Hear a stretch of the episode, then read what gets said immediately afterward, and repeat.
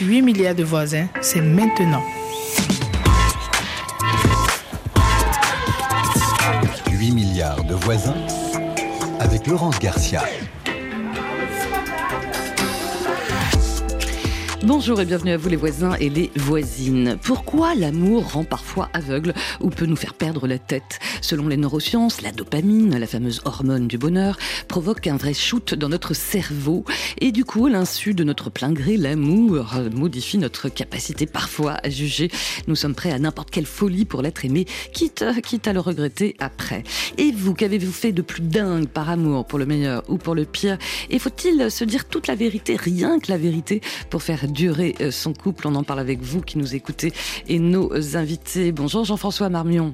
Bonjour Laurence, merci pour l'invitation. Avec plaisir, psychologue, auteur, vous avez dirigé l'ouvrage Psychologie de la connerie euh, en amour aux éditions Sciences Humaines. J'aime beaucoup le titre parce qu'il faut le rappeler, vous, vous êtes un expert en conologie. Euh, oui, enfin, c'est-à-dire que je sollicite des gens très intelligents, très brillants pour parler de notre conneries à tous, y compris de, de leur propre conneries parfois. Donc l'idée, c'est d'essayer de, faire le tour de la question avec des, des gens très prestigieux. Vaste question, sachant qu'on est toujours le con de l'autre aussi en même temps. Hein. ça fait partie du problème, oui. c'est ça. On n'est pas assez le con de soi-même parfois. C'est clair. Avec nous également en ligne, Lisa Le Tessier, bonjour. Bonjour. Merci d'être avec nous. Vous êtes psychologue clinicienne et thérapeute de couple, directrice du cabinet Enéade et autrice de l'ouvrage Le mensonge dans le couple. C'est chez Odile Jacob. Et, vous aussi d'ailleurs, hein, vous apparaissez dans cet ouvrage euh, collectif. Avec vous, on va parler du mensonge. Bah bon, mal nécessaire. Euh, en deux mots ou pas? Pas forcément, ah. non. Après, faut toujours euh, ne pas confondre mensonge et jardin secret, mais on y reviendra, je pense. Exactement. En fin d'émission, je vous ferai réagir. À mon avis, euh, vous me direz si c'est une belle connerie ou pas. On va parler sexe et nouvelles technologies avec une Australienne qui s'appelle Brian Nicole et qui a monté son école qui s'appelle Sextech. Et vous le verrez, elle donne des cours sur la sexualité, mais aussi sur l'intelligence artificielle. Euh, drôle de mariage. Ah, il va à sexualité artificielle. on, y viendra peut-être un jour. Je pense. Voilà, ça serait un sujet signé Thomas Hans, c'est le correspondant de RFI au Texas aux États-Unis. Et puis bien sûr, euh, vous qui nous écoutez, euh, bah, qu'est-ce que vous êtes capable de faire par amour? On est très curieux. On attend vos témoignages au 33 7 64 45 51 41. Écoute, Valentin, aujourd'hui. D'accord. Ce que j'ai dit là, c'est important que je 8 milliards de voisins on est ensemble. 8 milliards de voisins, c'est maintenant. Alors je commence par vous, Jean-François Marion, dans votre livre collectif Psychologie de la connerie en amour. Vous écrivez l'amour est la seule forme de connerie qui rend la vie euh, plus supportable, une connerie d'exception. Bon, déjà, faut s'entendre sur les mots. Je vois que ça fait sourire aussi euh, Lisa Le Tessier. Euh, qu'est-ce qu'on entend par connerie Oh, par connerie, on entend tellement de choses. disons qu'en dans le contexte spécifique de l'amour, il y a, à mon avis, il y a deux grandes conneries possibles. D'abord, on ne dit pas que l'amour est une connerie. On, est, hein, on est bien d'accord. Il y a deux, formes de conneries possibles. Évidemment, c'est l'aveuglement ou l'illusion. On se berce d'illusion avec quelqu'un, avec une, histoire d'amour. Et puis, après, la réalité nous rattrape et on tombe de haut. Pas toujours, mais tout de même, ça arrive. Et puis le deuxième type de connerie, et à mon avis le plus, le plus douloureux, c'est quand on ne s'est pas trompé de personne, quand on ne s'est pas spécialement raconté des histoires trop farfelues à propos de quelqu'un, on va bien ensemble, et pourtant... L'autre l'élu. Et pourtant, euh, ça, ça, dégringole et on se fait du mal. Et on se dit, on, avait tout pour être heureux et on a tout gâché tout seul. Ça, c'est quand même plus préoccupant, plus douloureux, ça peut nous poursuivre jusqu'à la fin de nos jours. Alors, vous qui êtes psychothérapeute de couple, hein, Lisa Le Tessier, bon, là, on en parle comme ça, hein, mais j'imagine que les mots sont plus compliqués à mettre, notamment en consultation. Oui, après ce que dit euh, Jean-François mm. Marmion, euh, c'est vraiment euh, ce que je vois en thérapie de couple tout le temps, c'est-à-dire des personnes qui disent mais en fait on est on est on était tellement heureux, on l'est plus du tout, on sait même pas comment on en est arrivé à se disputer du matin au soir et et c'est toujours une dissection de l'histoire aussi et évidemment de la communication, des interactions qui permet de de rétablir tout ça. Ouais. Alors il y a l'amour, il y a les amours. On dit souvent, bah voilà, on est prêt à tout, à perdre la tête, surtout quand ce sont les premiers amours en fait, euh, ce qu'on appelle l'amour passion. Euh, Jean-François Marmion, parce que forcément, il y a l'amour des débuts, et puis il y a l'amour euh, qui s'installe ou pas, l'amour qui dure ou qui dure pas. Là, on parle de l'amour-passion, ou euh, on parlait du, shot, du shoot, selon, mhm. selon, les neurosciences, avec toute la dopamine et le reste. Bah, la passion, alors je, je pense qu'il faut s'en méfier, ah. parce que Évidemment, on peut ressentir une authentique passion avec quelqu'un qui, dure ou qui dure pas. Et généralement, ça dure pas. on ne reste pas 20 ans absolument passionné comme au début. C'est autre chose qui s'installe. On découvre quelqu'un d'autre qu'on connaît mieux. On appelle l'amour-attachement. On en parle avec voilà. euh, Lisa Voilà, c'est quelqu'un qu'on connaît, qu'on connaît mieux. On se fait moins d'idées dessus. Mais si euh, la personne réelle qu'on a en face de soi, coïncide plutôt bien avec la personne qu'on s'imaginait, eh ben ça continue, mais c'est plus volcanique comme au début. Et je pense aussi que du fait de facteurs culturels, on se sent obligé d'obéir à certains scénarios à certains scripts, on dit en psycho, c'est-à-dire je, je, suis amoureux, donc ça doit se passer comme ça. Mm. Ça doit être éternel, ça doit être passionné, ça doit faire, ça doit rendre jaloux les autres, etc. Moi, je vais réussir à avoir une super histoire d'amour qui doit se passer comme dans les films, sinon je suis un raté, j'ai raté mon histoire. Et tout ce que je vis comme histoire d'amour qui ne coïncide pas avec ce schéma-là, eh ben, c'est une espèce de brouillon en attendant un hypothétique chef-d'œuvre à venir avec oh. la vraie personne de ma vie. C'est une lecture que vous faites, vous, euh, lorsque vous rencontrez euh, bah, des gens qui viennent vous voir, parce que j'imagine bien qu'ils ont des difficultés euh, dans le couple. Lisa Le Tessier, l'amour-passion, et puis après l'amour-attachement. Est-ce qu'il y a beaucoup de couples, par exemple, qui sont nostalgiques de se dire bah, c'était plus comme, comme avant? Complètement, mais je suis complètement d'accord avec ce que disait euh, Jean-François Marmion, c'est-à-dire que au début d'une relation, euh, il y a euh, tout ça, c'est très neurochimique en vrai. Hein. Donc au début de la relation, il y a une sécrétion de dopamine, d'endorphine, comme vous disiez en introduction, qui fait que il y a une idéalisation totale de l'autre. C'est-à-dire qu'on voit, c'est, on est un peu shooté euh, mmh. euh, aux neurohormones, euh, on vit un petit peu sur son petit nuage et en fait, euh, dans notre cerveau, il y a toutes, voilà, toutes ces régions-là qui sont très activées.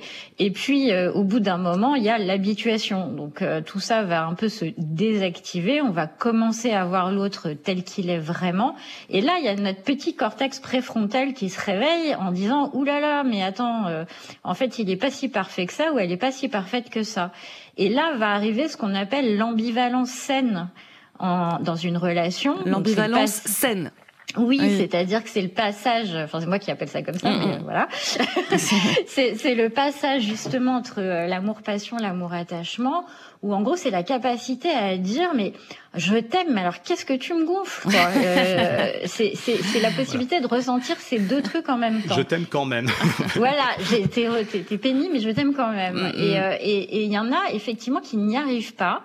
Euh, à ressentir ça, c'est-à-dire c'est noir ou blanc et, et la désidéalisation est trop forte et du coup ça s'arrête la photo-romantisme au film d'amour. Vous l'écrivez, le romantisme, c'est une belle connerie. Hein. Bah, l'idée qu'on se fait du romantisme, euh, oui, c'est-à-dire on est destiné de toute éternité à rencontrer quelqu'un et, et on, cherche cette personne désespérément. Et si à 40, 50, 60 ans on l'a pas trouvé, on dit bah j'ai raté ma vie. Alors que nous, on est passé à côté d'autres gens peut-être qui nous ont pas paru assez bien pour nous parce qu'ils n'étaient pas destinés. Euh, notre rencontre n'était pas écrite euh, dans, dans, les cieux. Donc évidemment, ça c'est bon, c'est encore une histoire qu'on se raconte.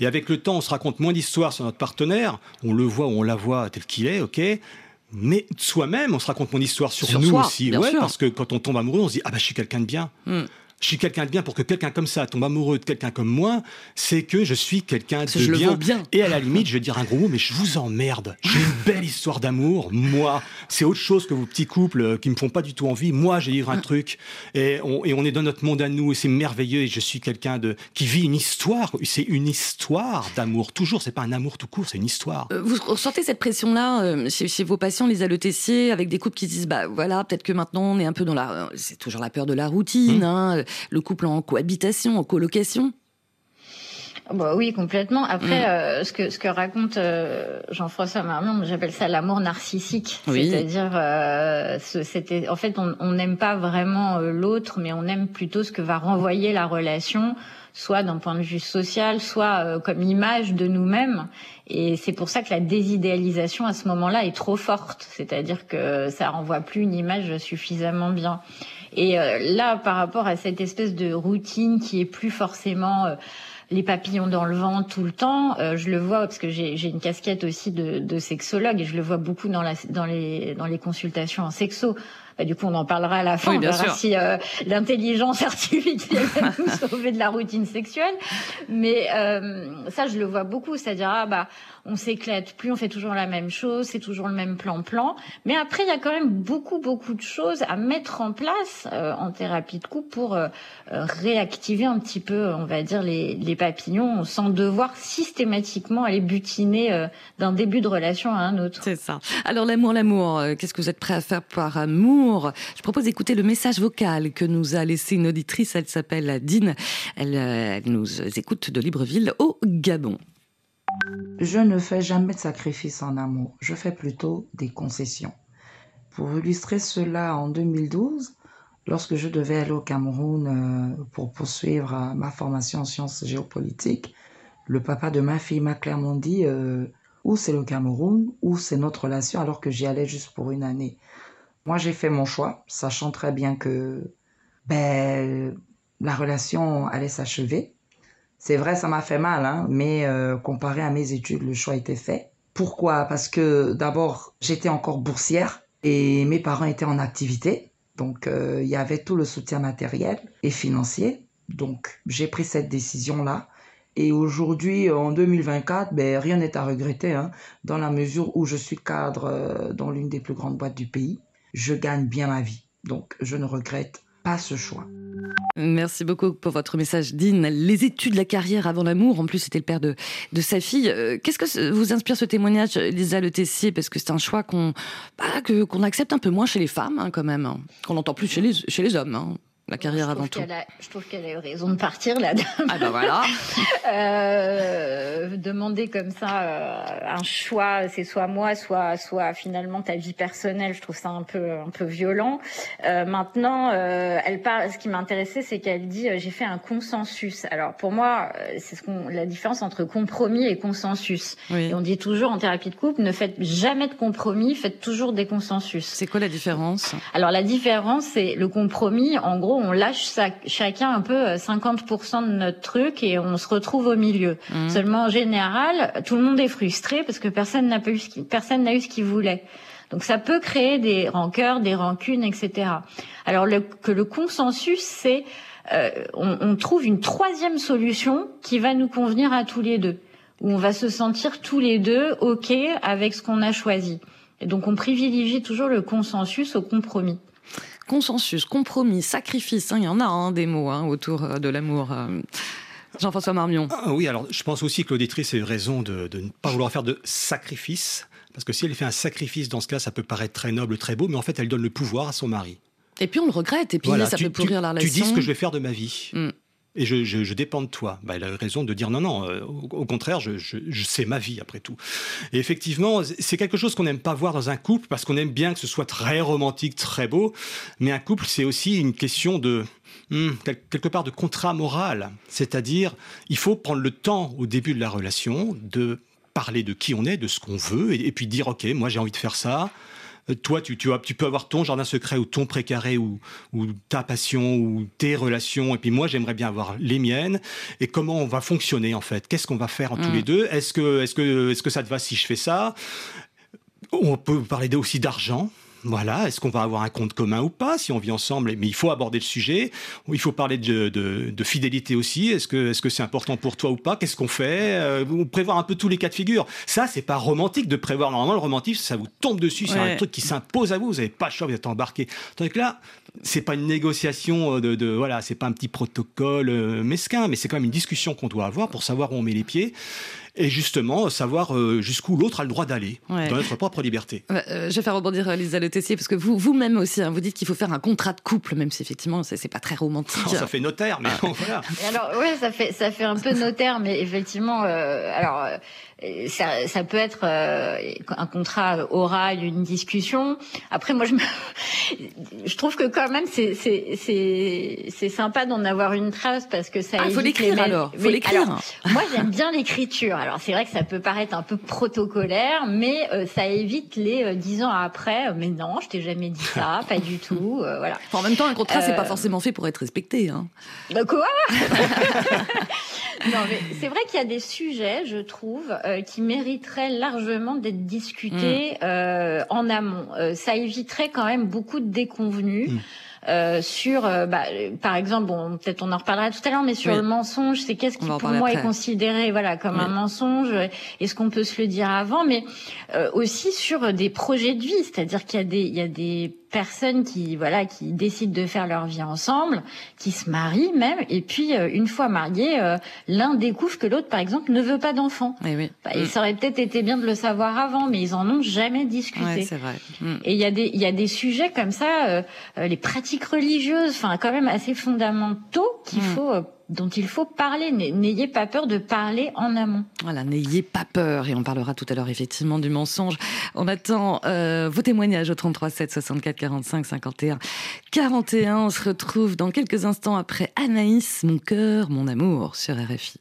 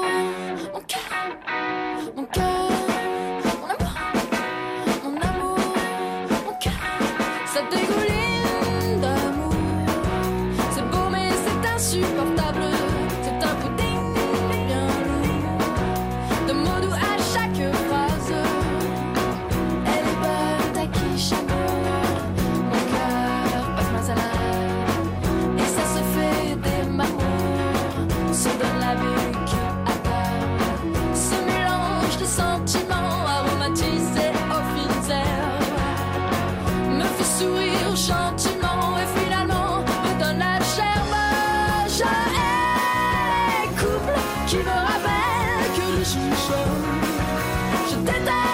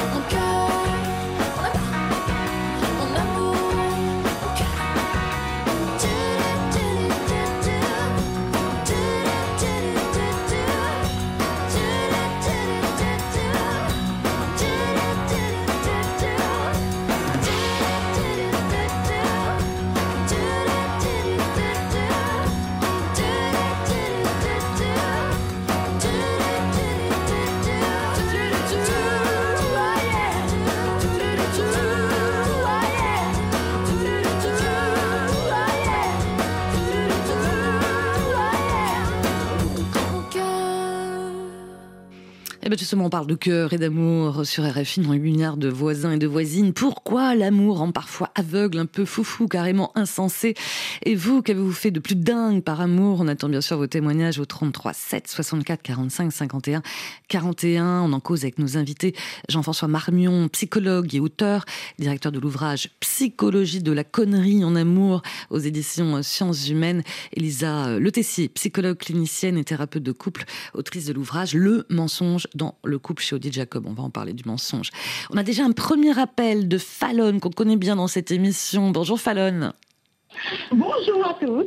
Alors Fallon, vous êtes haïtienne, hein, vous habitez à Lyon, en France. Alors vous, je crois savoir que vous avez une conception très très tranchée sur l'amour. Hein. Oui. C'est-à-dire? Euh, ça nous tombe dessus comme un cheveu dans la soupe alors qu'on n'a rien demandé à l'univers parce que c'est les forces de l'univers. Des fois, ils décident de nous faire rencontrer la personne face à face. Si, si ça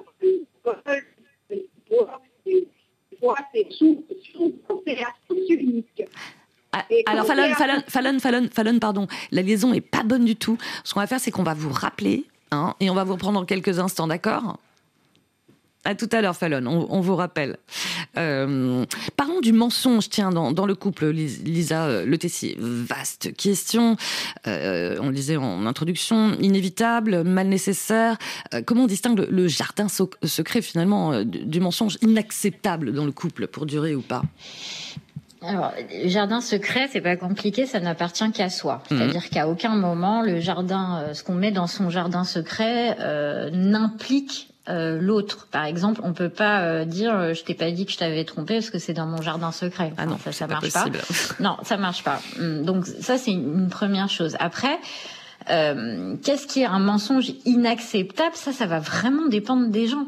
C'est-à-dire que pour et encore, on, parlait tout à l'heure du contrat de couple. Ça dépend aussi du contrat de couple finalement. C'est à quel moment j'ai rompu ce fameux contrat de couple.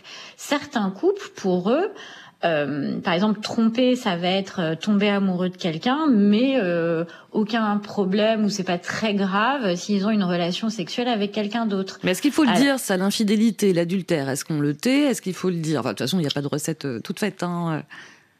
Alors il y a pas, il y a évidemment pas de recette toute, toute faite, et puis il y a aussi des gens qui disent moi je veux surtout jamais le savoir, d'autres qui mmh. effectivement pour qui c'est finalement beaucoup plus grave le mensonge que le fait d'apprendre que l'autre euh, est euh, soit allé voir ailleurs. Mm. euh, et puis il y a des ça dépend des thérapeutes de couple alors moi je connais un thérapeute de couple que j'aime beaucoup qui dit n'avoue jamais jamais. Euh, moi je suis pas forcément d'accord parce que je trouve que ça laisse un, un espèce de, de, de chape euh, sur sur le couple. Mm. mais il faut toujours se demander pourquoi est-ce qu'on veut avouer? Est-ce que c'est pour se soulager, se libérer, voilà, se libérer de sa culpabilité et se décharger sur l'autre. Dans ce cas-là, bah, je trouve que c'est pas forcément une bonne idée, parce que dans ce cas-là, bah, gère ta culpabilité, apprends à la gérer et, et, va pas, et va pas la, la vomir sur l'autre. Mm. Euh, Est-ce que c'est parce que réellement on se dit que les bases ne sont plus saines, qu'on aimerait reconstruire sur des bases plus saines, et que c'est plutôt dans cette optique-là qu'on a envie de, de dire. Euh, parce que parfois la découverte d'une infidélité peut constituer un nouveau départ aussi pour un couple. Beaucoup de couples viennent me voir pour ou ça. Pas, ou pas, ou ça peut totalement enterrer un couple. Oui, c'est euh, sûr. Complètement. Alors on est, on est d'accord, mais l'idée c'est de se dire toujours comment mon couple en est arrivé là? Qu'est-ce qui a fait qu'il en est arrivé à ce mensonge, à, ce, à cette trahison euh, Donc on essaye de comprendre et à la fin de cette compréhension, souvent le couple décide ok bah on se sait, on a compris, on s'est éventuellement euh, pardonné ou pas, mais on, se sépare quand même ou on a décidé de reconstruire ensemble. Ouais, euh, le mensonge dans le couple, ça inspire euh, l'expert en psychologie de la connerie en amour, euh, Jean-François Marmion. Je pense qu'en effet, ça, dépend du, pourquoi du mensonge. Mm, mm. Si c'est une infidélité et qu'on préfère, qu'on préfère la, dissimuler, évidemment, il y a, l'aspect on rompt le contrat implicite ou explicite qu'il y avait entre nous, mais aussi pourquoi, pourquoi je suis allé voir ailleurs? Est-ce que c'est juste parce que je veux faire le, je veux faire le malin? Est-ce que c'est parce que le fait de tomber amoureux, ça me manque? Après tout, quand on est avec quelqu'un depuis longtemps, on tombe plus amoureux de cette personne-là. On continue un amour, mais on n'a plus cette espèce de de, vent de folie qui souffle quand on rencontre quelqu'un. Peut-être qu'on se dit, bon, je vais avoir un petit vent de folie pour quelque temps. Ou est-ce que c'est parce que je m'ennuie? C'est pas la même chose. Donc, on peut pas se limiter à ah tu m'as menti c'est ben intolérable. Il faut toujours savoir pourquoi et là on en revient au fondamental du couple qui est la communication. Il faut Mm. accepter de se parler de tout sans s'agresser, sans se faire des reproches, sans se faire des procès. Mais il faut parler de tout. Et si on n'arrive pas vrai, tout à fait à le faire, eh ben, je sais pas, on peut regarder un film, à la faveur d'un film. Tiens, le héros, là, qu'est-ce que t'en penses? Ben voilà, on trouve des, on, est- on essaie de biaiser un petit peu. Mais si on n'arrive pas à communiquer à propos de certains sujets, ils vous reviennent dans la tête puissance Mm. 10 tôt ou tard. Mentir aussi, mentir aussi sur le désir sexuel, mentir aussi sur le fait que bah voilà, on, on prend plus forcément de plaisir à faire l'amour avec l'autre. Là encore, euh, vous avez hum, pas mal de motifs de consultation comme ça, euh, Lisa Le Tessier. Ah bah alors ça, depuis qu'en plus j'ai j'ai récupéré une casquette de sexologue, Oui, je suis formée en sexologie, oui en effet. Euh, J'adore d'ailleurs, il y a des moments comme ça, je donne, je donne un petit exercice euh, à mes couples souvent où ils se disent qu'est-ce que j'aime, qu'est-ce que j'aime pas dans Ouais. la relation sexuelle. Et alors c'est, je suis toujours assez euh, sidérée de voir à quel point l'autre n'était pas au courant. Ah ouais. C'est-à-dire euh, ah bon t'aimes pas ça? Mais pourquoi tu me l'as pas dit? Ah bah je sais pas j'osais pas ah Ça bon mais t'aimes tabou, ça? hein. Ah oui Ça et en fait, en fait. y a- il y a- mais complètement il y a beaucoup de couples euh, qui ont encore beaucoup de mal à parler de façon libre de sexualité, euh, de dire voilà, moi j'aimerais bien essayer ci, j'aimerais bien, mais ça j'aime pas, j'aime pas quand tu me grignotes le lobe de l'oreille, là ça m'agace. Mm.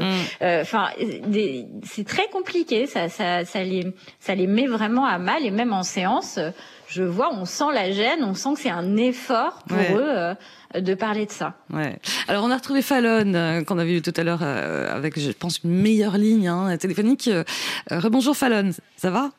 Bonjour, oui, ça va. Alors, je crois savoir. Vous, faire des folies par amour, euh, c'est stop. Hein. Euh, c'est un peu ça, Une non connerie de faire, euh, C'est de la de connerie. faire des folies. Bah oui, là, parce que surtout si on sait que euh, tôt ou tard, euh, ça va, ça va partir en vrille. Donc faire une connerie et puis qu'on regrette plus tard, euh, pour juste pour les beaux yeux de de la personne. Donc non, moi je fais pas. Non, mais je n'ai jamais fait ça. Ah oui, voilà, c'est ce que j'allais vous dire, Fallon. Vous avez eu des histoires d'amour, euh, palpite dans les yeux dont on parlait, euh, le romantisme et tout. Vous, vous l'avez connu ou jamais? Ah bah si, je Ah. l'ai connu trois fois. hein. Alors? La première fois, c'est comme euh, Stéphanie de Monaco, euh, c'est vrai un vrai ouragan qui s'est passé sur moi. Mais malgré ça, je me suis pas pliée. hein. Euh, il faut être, on dit que l'amour est, aveugle, mais il faut avoir euh, une force de caractère, de l'énergie pour faire la part des choses. Là, il y a de l'amour, mais il y a aussi le raisonnement et le, la réalité. Mais qu'est-ce qui vous pas- déçoit, vous, à chaque fois, alors? Qu'est-ce qui va pas? Qu'est-ce qui vous déçoit à chaque fois En fait, c'est pas. euh, c'est pas la, déception, c'est surtout comment le truc nous est tombé dessus. Moi, c'est ça qui me que je ne supporte pas. J'ai rien demandé, ça vous tombe dessus comme un cheveu dans la soupe. Ça fait deux fois, vous dites, euh, ça me tombe dessus. Parce que quoi, vous avez l'impression de perdre le contrôle? Ben oui, l'amour, ça nous tombe dessus. On le choisit qui on aime, qui on n'aime pas, ça nous tombe dessus. Après, si on est dans le sélectif, euh, c'est euh, c'est plus de l'appréciation. Ouais. Et aujourd'hui, vous êtes amoureuse ou vous interdisez d'être amoureuse? Vous voyez ce que je veux dire? Oui, je vois ce que vous voulez ça, dire. ça, ça, on, on- on vit notre. Allô? Oui, oui, je vous entends. Fallon. Si, si, si, si, si, si, Fallon, on vous entend. Ça s'est coupé. On- Allô? Oui, oui, allô, on vous entend, Fallon. Allô Mais d'accord, on, on va, on va retrouver Fallon. Décision, c'est un Ah. peu compliqué, mais elle a une sacrée pêche. hein. Je, je vais peut-être faire réagir euh, Lisa Mais- mais- Le oui, Tessier. Oui, oui, Fallon, j'ai l'impression que euh, elle, aime bien être dans le contrôle. C'est ça. j'ai envie de lui demander qu'elle a une petite problématique de contrôle. On va lui en que- parler tout à l'heure. ouais. Voilà, et qu'effectivement, euh, quand on quand on tombe amoureux, c'est marrant d'ailleurs l'expression tomber amoureux. C'est vrai. Euh, c'est c'est qu'on on s'autorise aussi un petit peu à lâcher le contrôle et on s'autorise aussi à prendre des risques, à prendre le risque de ressentir des émotions très fortes.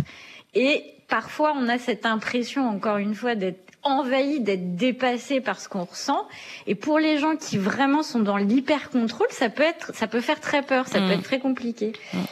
Il y a une question de territoire aussi, euh, quelque part. Jean-François Marmion, dans, dans le couple, euh, notion de contrôle et, et de territoire. Alors je crois que cette peur de perdre le contrôle, c'est un héritage du romantisme aussi.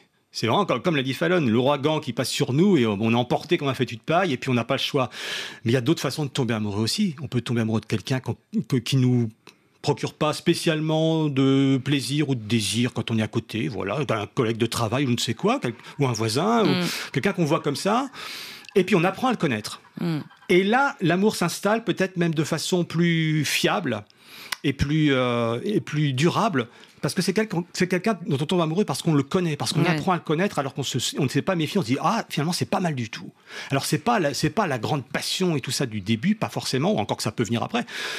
Mais c'est c'est pas comme s'il y avait un doigt surnaturel qui nous dit voilà cette personne, c'est celle-là, vas-y. Non Ouais. là c'est tiens ah bah Mm. ça alors je, je me surprends moi-même à tomber amoureux de quelqu'un avec qui je me serais pas imaginé passer une semaine. Ouais, ouais, Et parfois, ces histoires-là durent toute la vie. c'est ça. Et ouais. là, il n'y a pas de perte de contrôle. Mm. Ça se fait tout seul. Alors, on a pas mal de messages aussi écrits hein, de nos auditeurs. Euh, tiens, l'amour et l'argent. Fatou qui nous écrit de Dakar euh, au Sénégal. Par amour, j'ai donné 15 000 euros à celui qui est devenu mon mari pour qu'il ouvre sa boîte. L'histoire s'est bien finie car l'entreprise fonctionne bien. Avec le recul, je me dis que j'étais vraiment amoureuse et j'ai pris ce risque alors que ce n'était pas mon genre.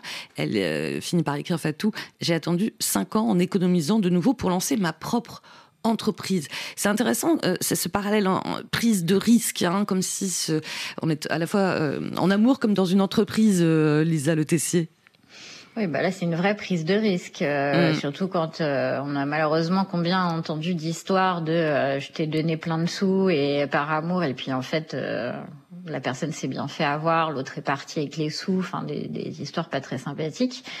Euh, après, euh, il y a aussi beaucoup de fois où ça se passe bien, comme euh, comme ce témoignage. Oui, enfin, du coup, elle, a- elle a attendu 5 ans pour, pour mon, voilà, pour, Ouais. pour, euh, Alors monter sa propre boîte à elle aussi. Hein, ouais. Oui, voilà. Alors, ce que j'ai, ce que du coup j'avais envie de rajouter, c'est que je, je, je pense que faut pas s'oublier dans une Mm. relation amoureuse. C'est très important. Euh, faut trouver cette espèce d'équilibre entre le nous, le moi, l'autre.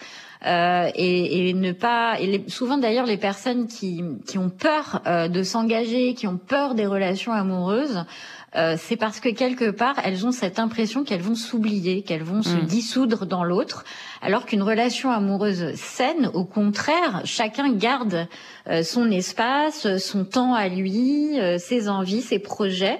Euh, et qui a vraiment, euh, moi j'aime bien les- les- dessiner un couple avec deux ronds qui s'entrecroisent. Ouais. Et deux ronds qui s'entrecroisent, il y a une partie qui m'appartient, une partie qui t'appartient, et il y a une partie qui nous appartient à tous les deux. Hmm. L'amour et l'argent, hein, euh, couple, euh, cohabitation, euh, pas forcément évident aussi. euh, Jean-François Marnon, je sais pas si on trouve ça dans la psychologie de la connerie en amour, parce que c'est un gros pavé. Hmm. Si, si, évidemment, on parle, on on parle aussi de l'argent. Ça, ça fait partie, euh, je le disais tout à l'heure, des, des sujets qu'il faut bien finir par évoquer tôt ou tard. Et- Mm. et à partir du moment où on s'installe vraiment avec quelqu'un, on est bien obligé d'en parler. Parce qu'on n'a pas forcément la même revenu l'un et l'autre, parce que euh, est-ce qu'on va faire un compte commun ou pas Euh, Qu'est-ce qu'on va faire de notre argent si on en gagne Après tout, est-ce qu'on va, est-ce qu'on va épargner Est-ce qu'on va investir Est-ce qu'on va voyager Est-ce qu'on va se faire plaisir Est-ce qu'on va le- claquer tout de suite Euh, tout, tout ça, ça dépend aussi de la personnalité de chacun, de l'histoire de chacun, des envies de chacun. Il faut bien en parler. Sinon, on en arrive à quoi On arrive à un bras de fer. Hmm. Et puis il y en a un qui est obligé de se sacrifier pour l'autre, ou alors ça casse. Ça casse. Pour terminer sur, sur le mensonge dans le couple, euh, Lisa forcément, les réseaux sociaux, le portable de l'autre, euh, qu'on a parfois envie euh, de déverrouiller, euh, tout en connaissant la date de naissance, qui, est finalement le code, le code de tout le monde. Ça crée aussi une nouvelle forme de suspicion et de mensonge aussi dans le couple, toutes ces smartphones qui nous, nous traquent et qui traquent oui, le couple. et puis alors je trouve que c'est très euh, paradoxal en fait cette histoire de, de réseaux sociaux parce que euh, d'un côté ça crée une espèce de d'hyper transparence euh, de tout, c'est-à-dire avec la capacité de stalker, de regarder, euh, euh, ce qui est d'ailleurs un gros problème dans les cas de rupture amoureuse. hein. il y a parfois des, des espèces de comportements un peu obsessionnels. Euh, de, de réseaux sociaux pour regarder l'autre. Ouais. Et puis d'un autre côté, euh, donc ça fait une espèce d'hyper transparence. euh, euh, je dois tout voir, tout montrer, tout dire. Et puis d'un autre côté, en fait, on sait très bien que les réseaux sociaux ne montrent qu'une micro partie de la vie de quelqu'un, voire sûr, euh, complètement déformée. Donc ça crée quelque chose. Alors c'est pas vraiment un mensonge, mais ça crée une réalité déformée de l'autre. Mm. Euh, donc c'est, ça crée, des- ouais, vraiment, c'est, c'est, c'est pour ça d'ailleurs qu'on est beaucoup euh, interrogé sur ça avec les, les, les... bon je, je m'éloigne un peu peut-être mais avec le ghosting euh, où euh, quand on se quitte euh, tout, tout d'un coup on, On se ferme plaquer, tout, euh, voilà, on comme se un fait fantôme, euh, voilà. voilà Ouais. donc oui ça, ça crée des nouvelles thématiques particulières Hum, les nouvelles thématiques euh, qu'on retrouve euh, dans les nouvelles conneries, entre guillemets, connectées, euh, pour reprendre votre terme, Jean-François Marmion, mon amour. Bah, C'est vrai que c'est d'autant plus difficile à gérer que c'est assez récent tout ça. Ça, ça a 20 ans en gros les réseaux sociaux. Et on n'avait pas de mode d'emploi pour débarquer là-dedans. Et aujourd'hui, on se retrouve à piller les pots cassés pour plein d'erreurs qu'on a pu connaître, so- commettre soi-même. Et euh, dans le couple, le réseau, le réseau social, ça sert à quoi? C'est d'un côté, c'est notre jardin secret. Chacun suit qui il veut, Mm. où il veut, sur les thématiques qui l'intéressent. Et a, a priori, l'autre n'a pas à savoir. Mais en même temps, je suis des gens publiquement. Parfois, je peux commenter publiquement. Alors que ça veut dire quoi? Je commande publiquement une- un poste public, mais mon conjoint, mon conjointe n'a pas le droit de voir ce que je poste publiquement. Enfin, Ouais, c'est ouais. c'est- c'est c'est c'est très difficile. Et puis en plus, euh, évidemment, sur les réseaux sociaux, c'est une mise en scène. On se filtre en sûr. permanence, on montre ce qu'on a envie de montrer, Mm. ce qu'on a envie, on, a, on montre ce qu'on estime être acceptable aux yeux des autres ou être revendicatif aux yeux des autres. Moi, je suis comme ça, je veux apparaître comme ça, mais évidemment, on est infiniment plus complexe que ce qu'on veut bien montrer sur les réseaux sociaux. Heureusement. Heureusement. Alors, est-ce que vous savez ce qu'est le sex tech Abréviation de sexe et technologie, c'est le nom d'une école qu'a créée l'Australienne Bryony Cole.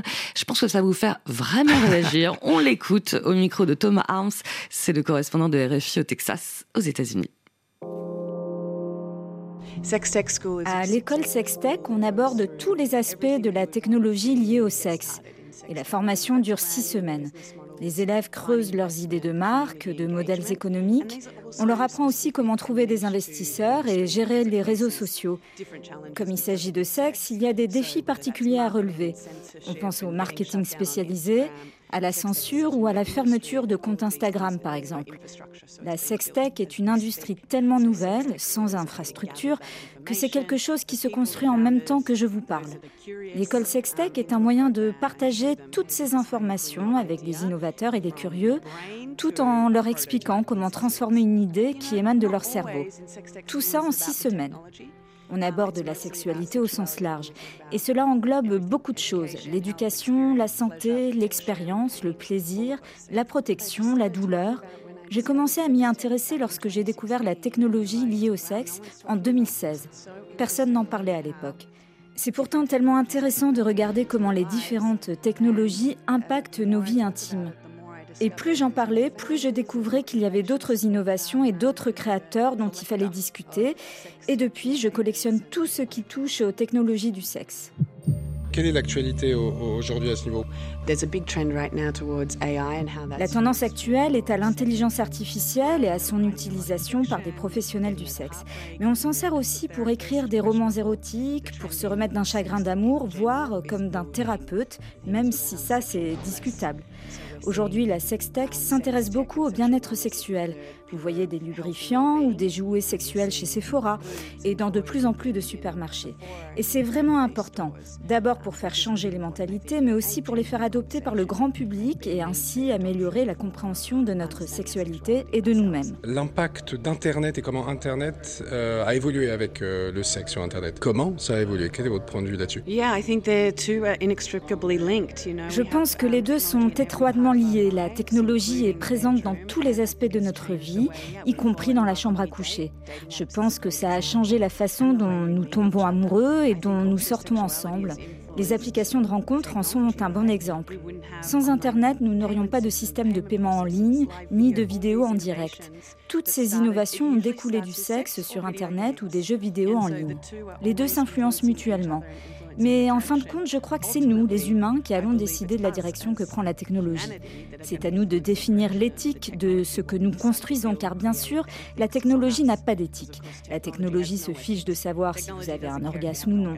La technologie n'est là que pour augmenter notre expérience et la rendre plus intense. Quel est le futur dans, ce domaine? Est-ce que c'est euh, la réalité virtuelle, le métaverse, ou est-ce qu'on peut aller, on peut encore imaginer d'autres, d'autres trucs euh? Je pense que c'est tout cela. Je pense que les gens sont toujours en train d'expérimenter des technologies. Je parle beaucoup de la réalité virtuelle et d'éducation sexuelle, mais il y a aussi des expériences dans l'univers de la réalité augmentée, comme le changement de sexe. Et puis du côté des intelligences artificielles, les chatbots sont maintenant utilisés pour tout, notamment pour le sexe, ce qui est très intéressant. Il y a aussi les réalités mixtes, comme cette application créée par des Suédois, où vous pouvez regarder des fantasmes avec leur intelligence artificielle et surtout co-créer ces fantasmes avec elle. Vous ne pouvez pas utiliser ChatGPT pour ce genre de choses parce qu'il y a des restrictions. En revanche, quand vous construisez votre propre intelligence artificielle, vous bénéficiez d'une plus grande liberté, d'une plus grande flexibilité. Bien sûr, dans ce cas, il faut être très attentif à ce que l'on intègre comme connaissance et définir où se situent les limites. Il faut aussi clarifier ce qui est acceptable quand on crée une application de fantasme sexuel. Par exemple, est-ce qu'on veut y inclure les termes mère et père De manière générale, qui est-ce qui va décider et où sont les limites? Est-ce que le futur est aussi lié au transhumanisme, c'est-à-dire euh, la transformation euh, biologique d'un corps avec l'ajout d'un plan un peu cybernétique? Je pense que oui, c'est quelque chose de très intéressant. Il existe déjà des gens qui font des expériences dans ce domaine. Le Lovetron 9000 est une puce que Richley, un hacker du corps humain, a placée au-dessus de son bassin. La puce vibre et peut transformer son pénis en vibromasseur.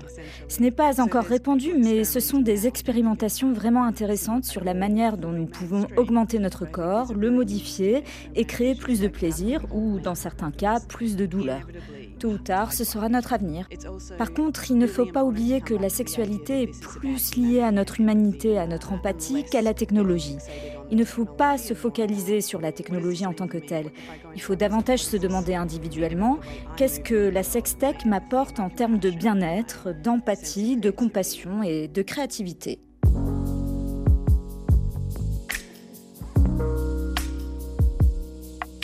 La sextech, sujet de Thomas Arns, correspondant de RFI au Texas. Alors, je vous ai regardé, euh, écoutez très attentivement ce sujet. Une école qui forme des étudiants à l'IA avec des futures applications de fantasmes sexuels en réalité virtuelle, des pénis sans vibromasseur. Waouh euh, Jean-François Marmion, qu'est-ce que ça vous inspire? Alors, est-ce que je vais m'inscrire ou pas? Bon, C'est pour les étudiants. Ah hein. oui, bon, il n'y a pas d'âge pour faire des études. Mais, euh, non, euh, c'est difficile de réagir à ce sujet sans, sans passer pour un vieux schnock. Mais, mais si, parce que peut-être qu'il y a des gens de 15-20 ans qui nous écoutent qui disent « c'est génial !» Puis moi, qui ai quelques années de plus, je me dis qu'est-ce que c'est que ces conneries Non, je conneries pense ou flippant? Oh, les deux, mmh. ça n'empêche pas l'autre. Je, je, pense vraiment que. Après, c'est le choix de chacun. Il y a des gens qui ont tout à fait le droit de jouer avec ça, si c'est un terrain de jeu pour eux ou pour leur couple.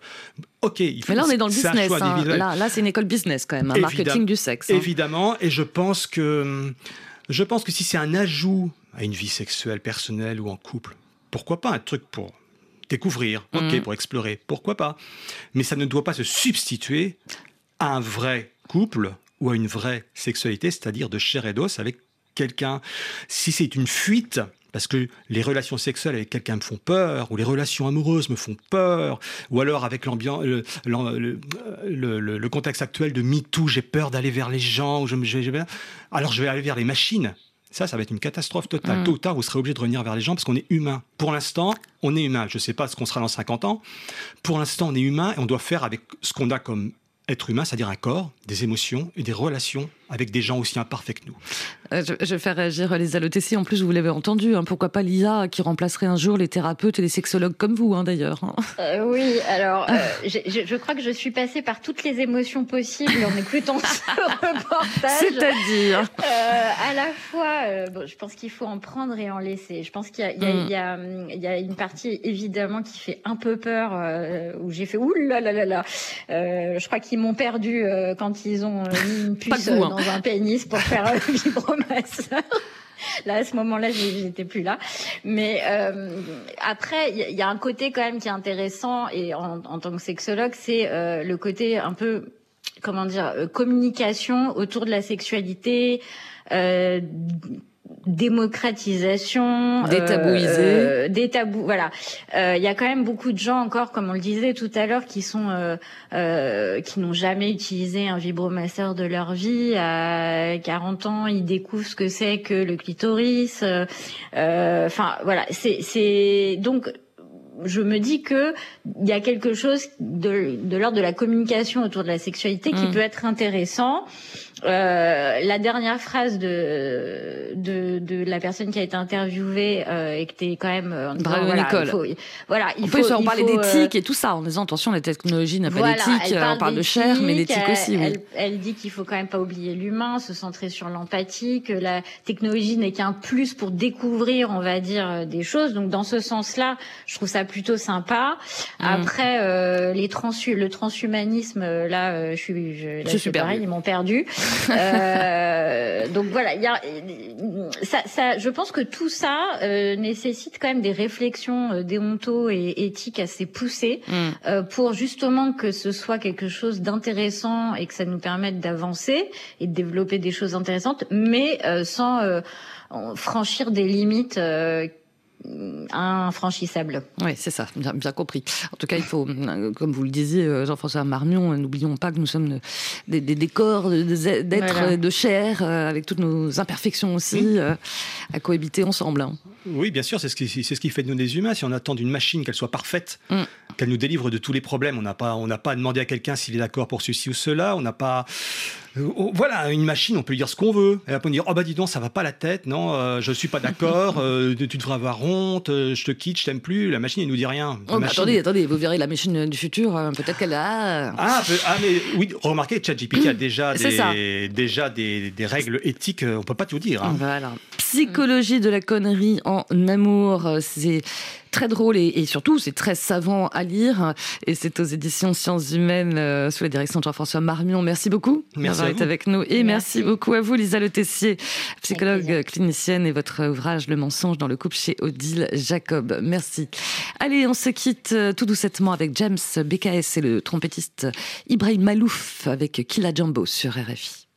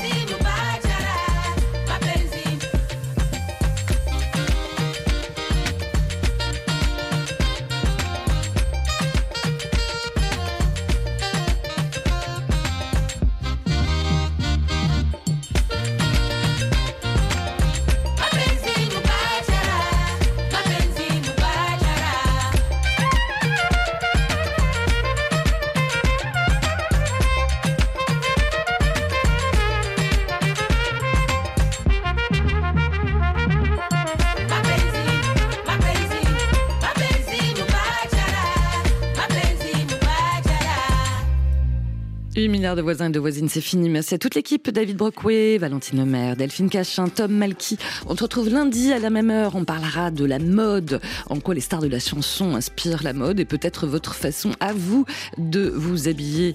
Euh, n'hésitez pas à nous laisser vos témoignages au 33 7 64 51 41. Excellent week-end à l'écoute de RFI.